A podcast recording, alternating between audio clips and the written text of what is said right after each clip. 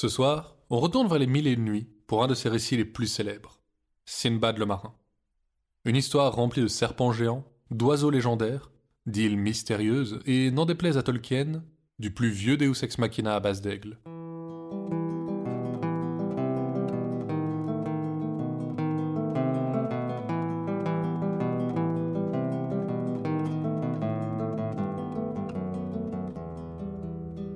Vous écoutez Contes des Soirs Perdus, l'émission qui vous fait découvrir les contes et mythes que vous ne connaissiez pas encore et vous replonge dans ceux que vous aviez peut-être oubliés.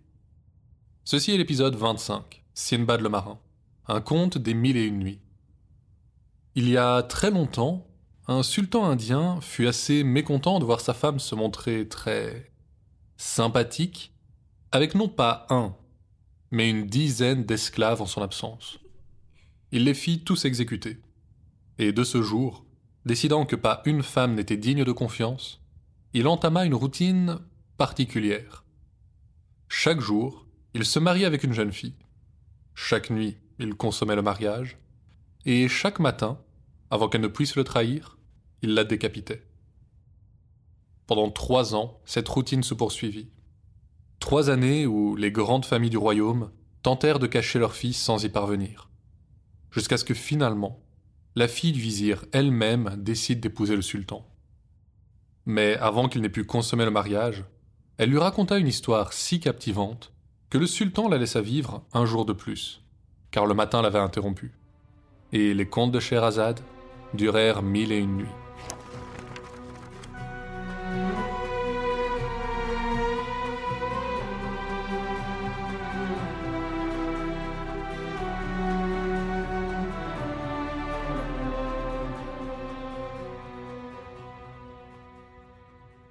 Le soir était arrivé, et comme chaque soir, Sherazade poursuivit son histoire. On raconte aussi, sire, que sous le règne du calife Haroun al-Rachid, vivait à Bagdad un pauvre porteur du nom d'Inbad. Un jour, alors qu'il portait une charge particulièrement lourde, sous un soleil particulièrement chaud, il s'arrêta un instant à l'ombre d'une superbe propriété couverte d'un impressionnant massif de roses. Ce dernier répandait un parfum léger dans le zéphyr qui courait à travers cette rue délicatement pavée. Des hautes fenêtres descendaient, accompagnés des rires d'une conversation animée, les fumets d'un succulent festin. Le pauvre porteur, face à cet étalage de confort et d'aisance, leva alors le poing vers le ciel. Allah, est-il juste que je me casse le dos toute la journée pour apporter à ma famille à peine de quoi la nourrir? Moi qui travaille si dur, pourquoi ne me récompenses-tu pas, alors que tu combles de présents les oisifs qui peuvent trinquer à midi? Il continua ses vociférations un moment, puis, dépité, allait se remettre en route, quand un serviteur sortit de la propriété pour lui demander de le suivre. Mon maître, le grand marin Sinbad, qui a sillonné toutes les mers sur lesquelles le soleil se lève, veut vous voir. Le porteur prit peur et chercha toutes les excuses pour partir mais on lui certifia que sa charge serait gardée pendant son entretien avec le maître de maison. Inbad finit par être à court de prétexte, et suivit le serviteur, qui le mena à l'étage jusqu'à une table si garnie que le porteur n'en avait même jamais imaginé de pareil. Autour de la table se trouvaient des hommes tous richement vêtus, mais aucun autant que l'homme à la barbiche blanche qui occupait la place principale. Il invita Inbad à s'installer à sa droite, et le repas commença. Le porteur ne comprenait pas ce qui lui arrivait, mais il n'allait certainement pas refuser un tel festin. Quand tout le monde se fut rejeté en arrière sous la bombance, l'homme s'adressa enfin à Inbad. Frère, je ne vais pas te blâmer pour ce que tu as dit là dehors.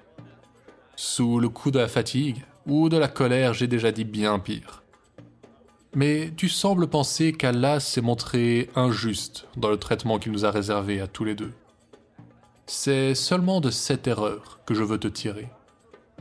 Crois-moi, quand je te dis que mes richesses, je les ai obtenues à un prix que peu de gens voudraient payer. J'ai déjà fait porter ta charge à destination. Si tu le veux, reste et écoute mon histoire. Je pense que tu ne la trouveras pas sans intérêt. Le porteur, un peu désorienté, acquiesça, et Sinbad poursuivit avec un sourire. j'ai été jeune autrefois, et comme tous les jeunes gens, l'argent me brûlait les doigts. Je dépensais sans compter en fêtes, banquets et autres divertissements. Mais bientôt, je dus m'apercevoir que l'argent est une denrée qui s'épuise rapidement, et que le temps, lui, s'épuise plus vite encore. Je décidai donc de laisser l'oisiveté derrière moi. Je revendis les derniers biens qu'il me restait, et avec l'argent que j'en tirais, je me procurais nombre de marchandises que j'espérais vendre à bon prix. Sinbad continua, expliquant qu'il avait alors pris la route de Bassora, où il affréta avec d'autres marchands un navire qui faisait voile vers l'Inde.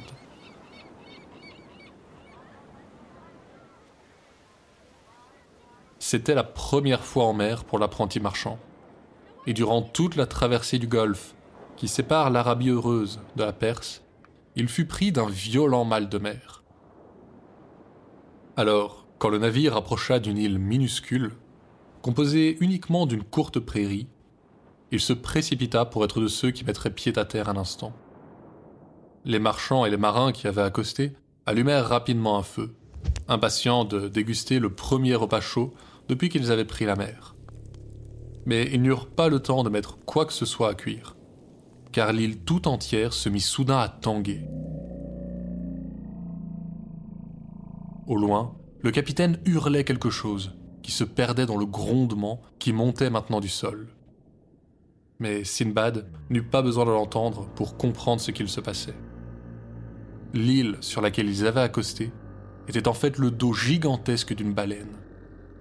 Le feu devait l'avoir brûlée, et elle s'apprêta à plonger.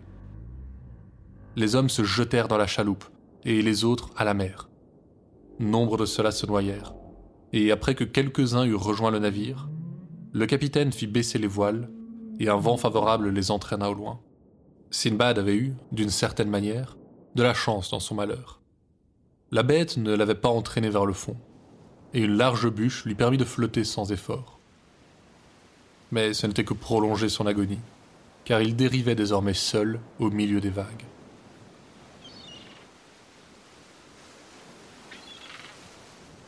Plusieurs fois, il pensa à simplement se laisser engloutir par les flots. Mais une formidable envie de vivre l'envahissait dès qu'il desserrait sa prise sur le rondin. Il s'y agrippait de plus belle. Les vagues furent son seul horizon pendant des jours et des jours, jusqu'à ce que finalement l'océan le recrache sur une plage rocheuse.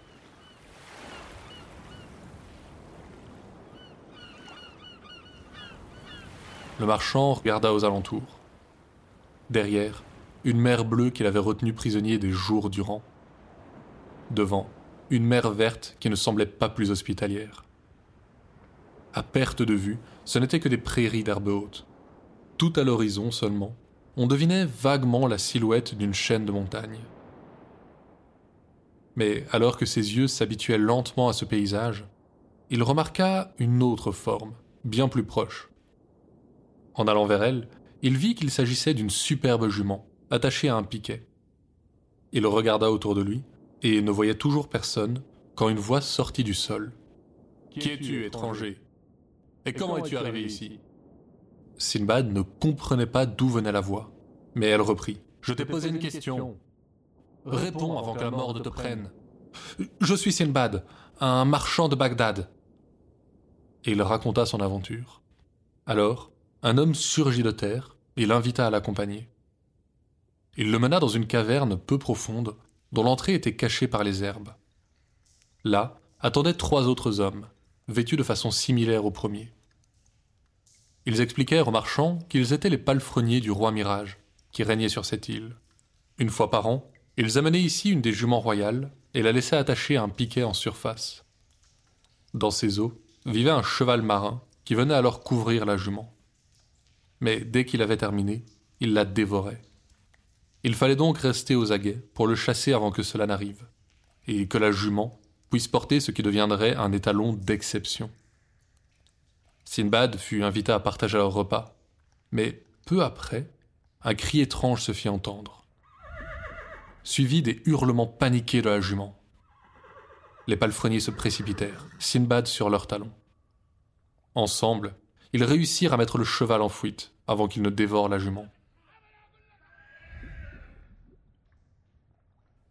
Leurs affaires étaient terminées ici, dirent-ils aux marchands. Et ensemble, ils firent route vers la capitale, où les palefreniers présentèrent leurs nouveaux compagnons au roi.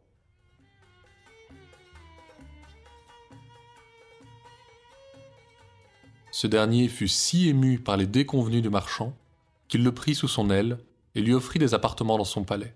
Dès lors, tous les jours, Sinbad se rendait au port pour prendre des nouvelles du monde et de son pays. Il rencontra beaucoup de marchands qui quittaient Bassora, mais aucun navire n'y retournait. Les semaines passèrent. Sinbad en apprenait chaque jour un peu plus sur les coutumes de ce pays inconnu, et surtout sur les richesses qu'il recelait. De grandes forêts de bois d'aloe s'étendaient sur les côtes, et on cultivait nombre d'épices dont on raffolait à Bagdad. Mais pour toutes les merveilles de ce pays, il n'oubliait pas le sien. Et un jour, enfin, l'occasion lui fut donnée d'y retourner. Il était au palais lorsqu'on l'avertit qu'un navire qui avait quitté Bassora depuis des mois y retourna à présent, et était en ce moment même au port. Sinbad s'y précipita. L'agitation habituelle, qui entourait l'arrivée d'un bâtiment chargé de commerçants, régnait sur les docks. Partout, on voyait des serviteurs décharger de lourds ballots sous les ordres empressés des marchands. Parmi ceux-ci, Sinbad en aperçut qui portait son nom. Interpellant le capitaine, il demanda à qui appartenaient ces marchandises. Ah, c'est une bien triste histoire. Un jeune marchand qui avait embarqué avec nous s'est noyé en accostant sur le dos d'une baleine. Pauvre garçon. Nous avons vendu la plus grosse partie de ses marchandises. Voilà tout ce qu'il en reste. J'espère pouvoir trouver sa famille à Bagdad pour leur remettre l'argent que ce marchandage a rapporté.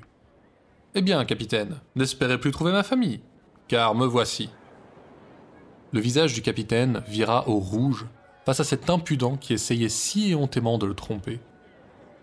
Mais Sinbad lui raconta les détails de l'épisode de la baleine. Et progressivement, le capitaine se souvint du visage de l'homme qu'il avait embarqué plusieurs mois plus tôt. Il lui remit les marchandises et l'argent de ce qu'il avait déjà vendu. Sinbad se dirigea alors vers le palais et fit don de plusieurs magnifiques étoffes au roi. Ce dernier s'étonna de ce qu'il possède de tels trésors, et le marchand lui expliqua comment la fortune lui avait permis de retrouver ses biens. Le roi accepta alors gracieusement les cadeaux, et lui en fit de bien plus conséquents. Avec l'argent qu'il tira du reste de ses marchandises, il acheta quantité de bois d'aloe, d'ambre gris, de muscade et de poivre, et revint à Bassora un homme riche. Il vendit le tout et acheta une grande propriété et quelques esclaves avant de couler des jours paisibles.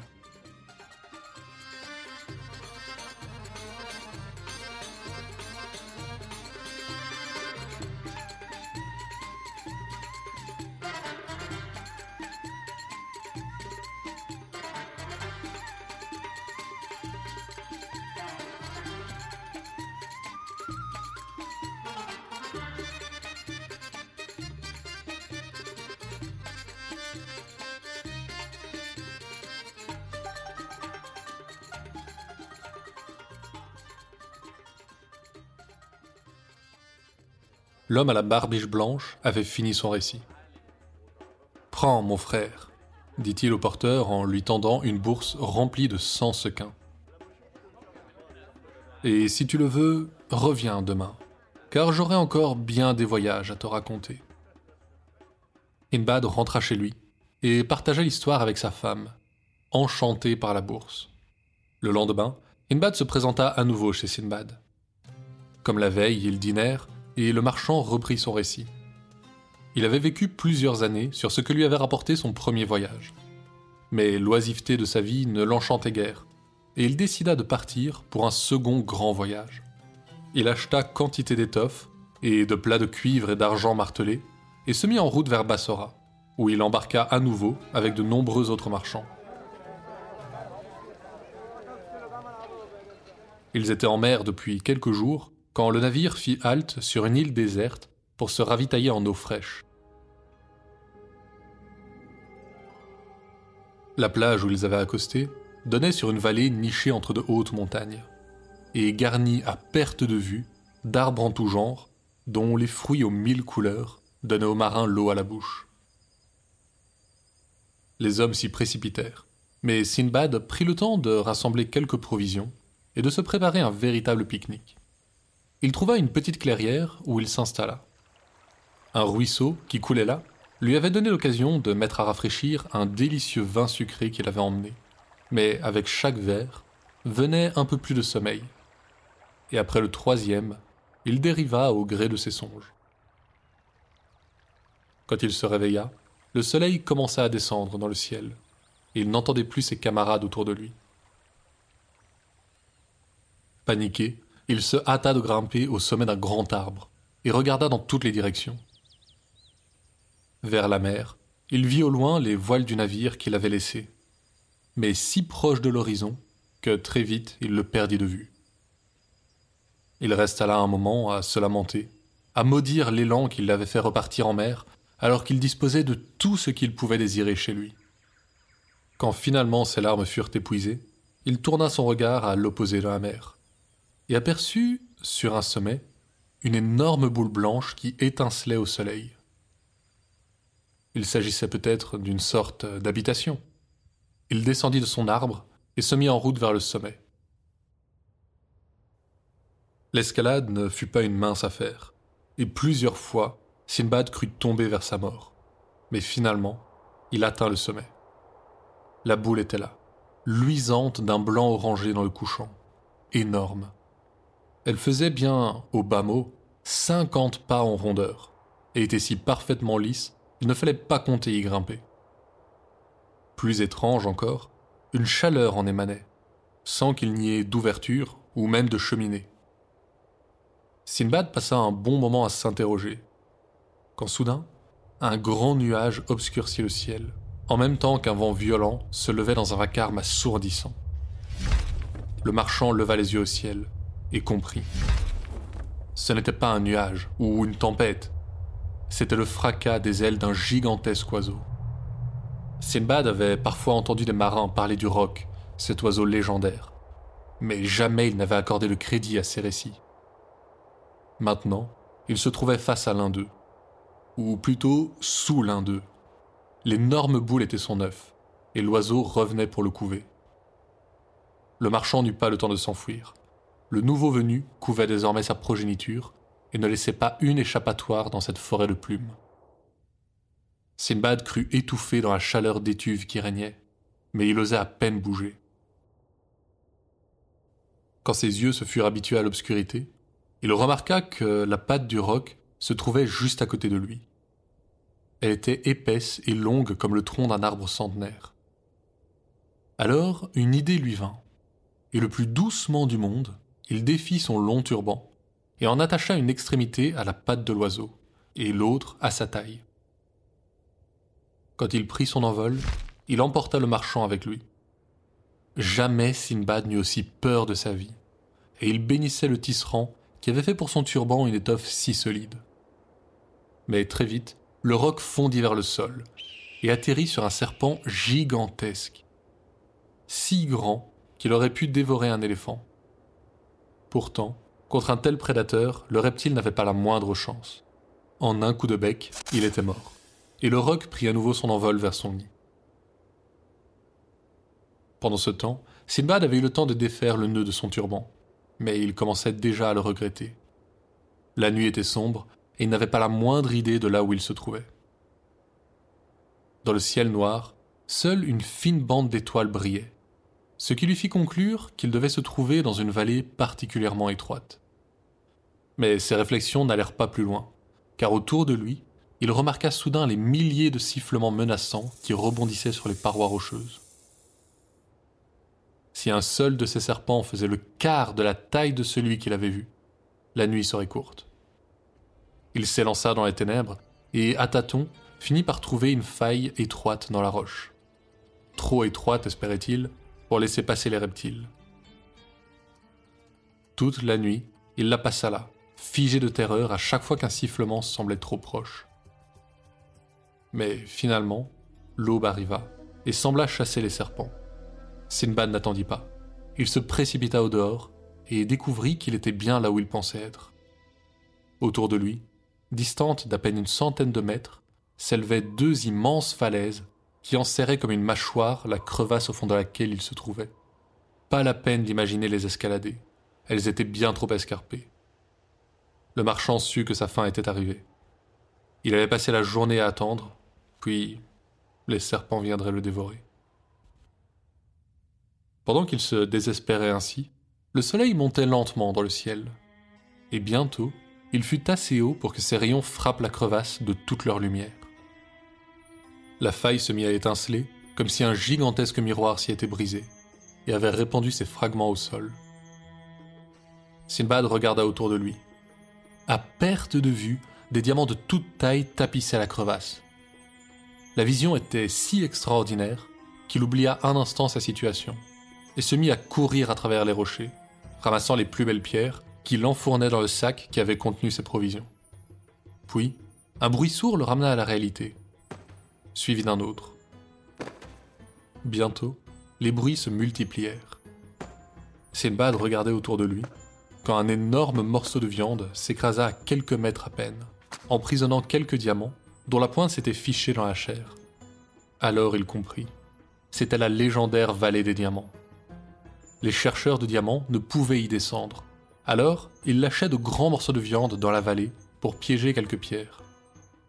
Les aigles, plus grands sur cette île que nulle part ailleurs, emportaient alors les morceaux vers leur nid, et les marchands n'avaient plus qu'à les effrayer pour récupérer leur butin. Empressé, Sinbad choisit un morceau particulièrement gros et l'attacha à son dos avec son turban. Comme il l'espérait, les aigles ne tardèrent pas.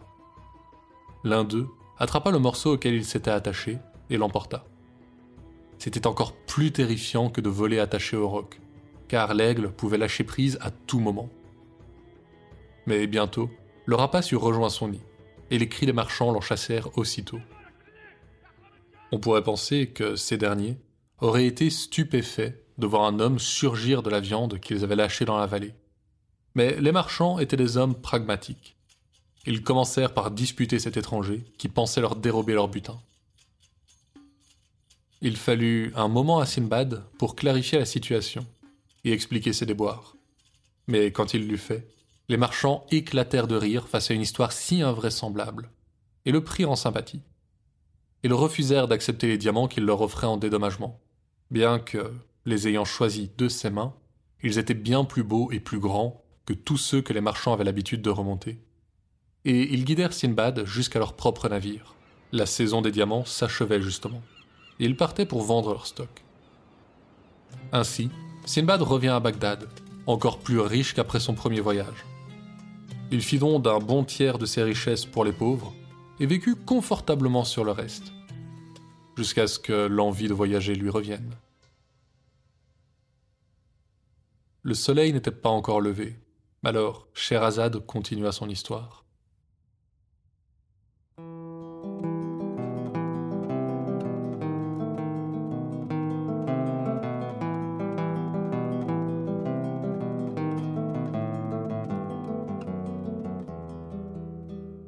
S'il y a une expression qui résume bien les aventures de Sinbad, c'est tomber de Carib en Scylla, c'est-à-dire échapper à un danger pour tomber dans un autre. L'expression vient des Grecs, pour qui deux monstres guettaient chaque extrémité du détroit de Messine et coulaient les navires qui le traversaient, Caribe et Scylla. La première était une fille de Poséidon et Gaïa, sans cesse affamée.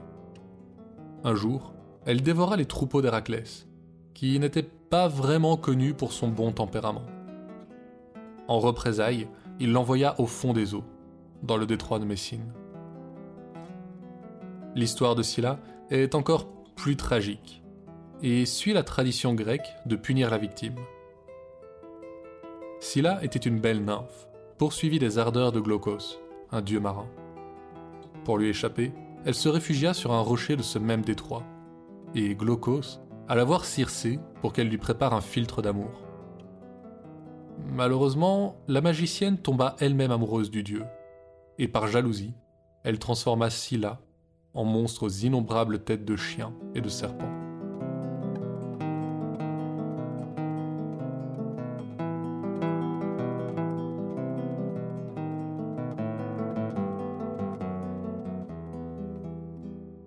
La légende de Sinbad le marin est d'origine irakienne. et a été ajouté assez tard au recueil des Mille et nuits. Il s'agit, selon certains, d'un récit adressé aux marins pour leur indiquer où trouver quel type de marchandises. Car, même si je vous ai épargné ces parties ici, le conte d'origine est rempli de descriptions longues et détaillées des ressources naturelles de tous les endroits que visite Sinbad. J'aime assez cette explication. Elle nous replonge, mieux encore que l'histoire elle-même, dans un monde où les cartes étaient rares, et très loin d'être aussi précises et fiables qu'aujourd'hui. Je ne sais pas vous, mais je trouve fascinante l'idée que des gens aient pu partir en mer avec l'entièreté de leur patrimoine en marchandises sur base d'histoire, de croyances, ou simplement d'espoir. En tout cas, c'est tout pour ce soir. Conte des Soirs Perdus est une création de Lloyd Blake avec l'aide de Billiana Blake. Un nouvel épisode sort un jeudi sur deux sur toutes vos plateformes digitales. Si l'émission vous plaît et que vous voulez nous soutenir, le lien vers notre Tipeee se trouve dans la description.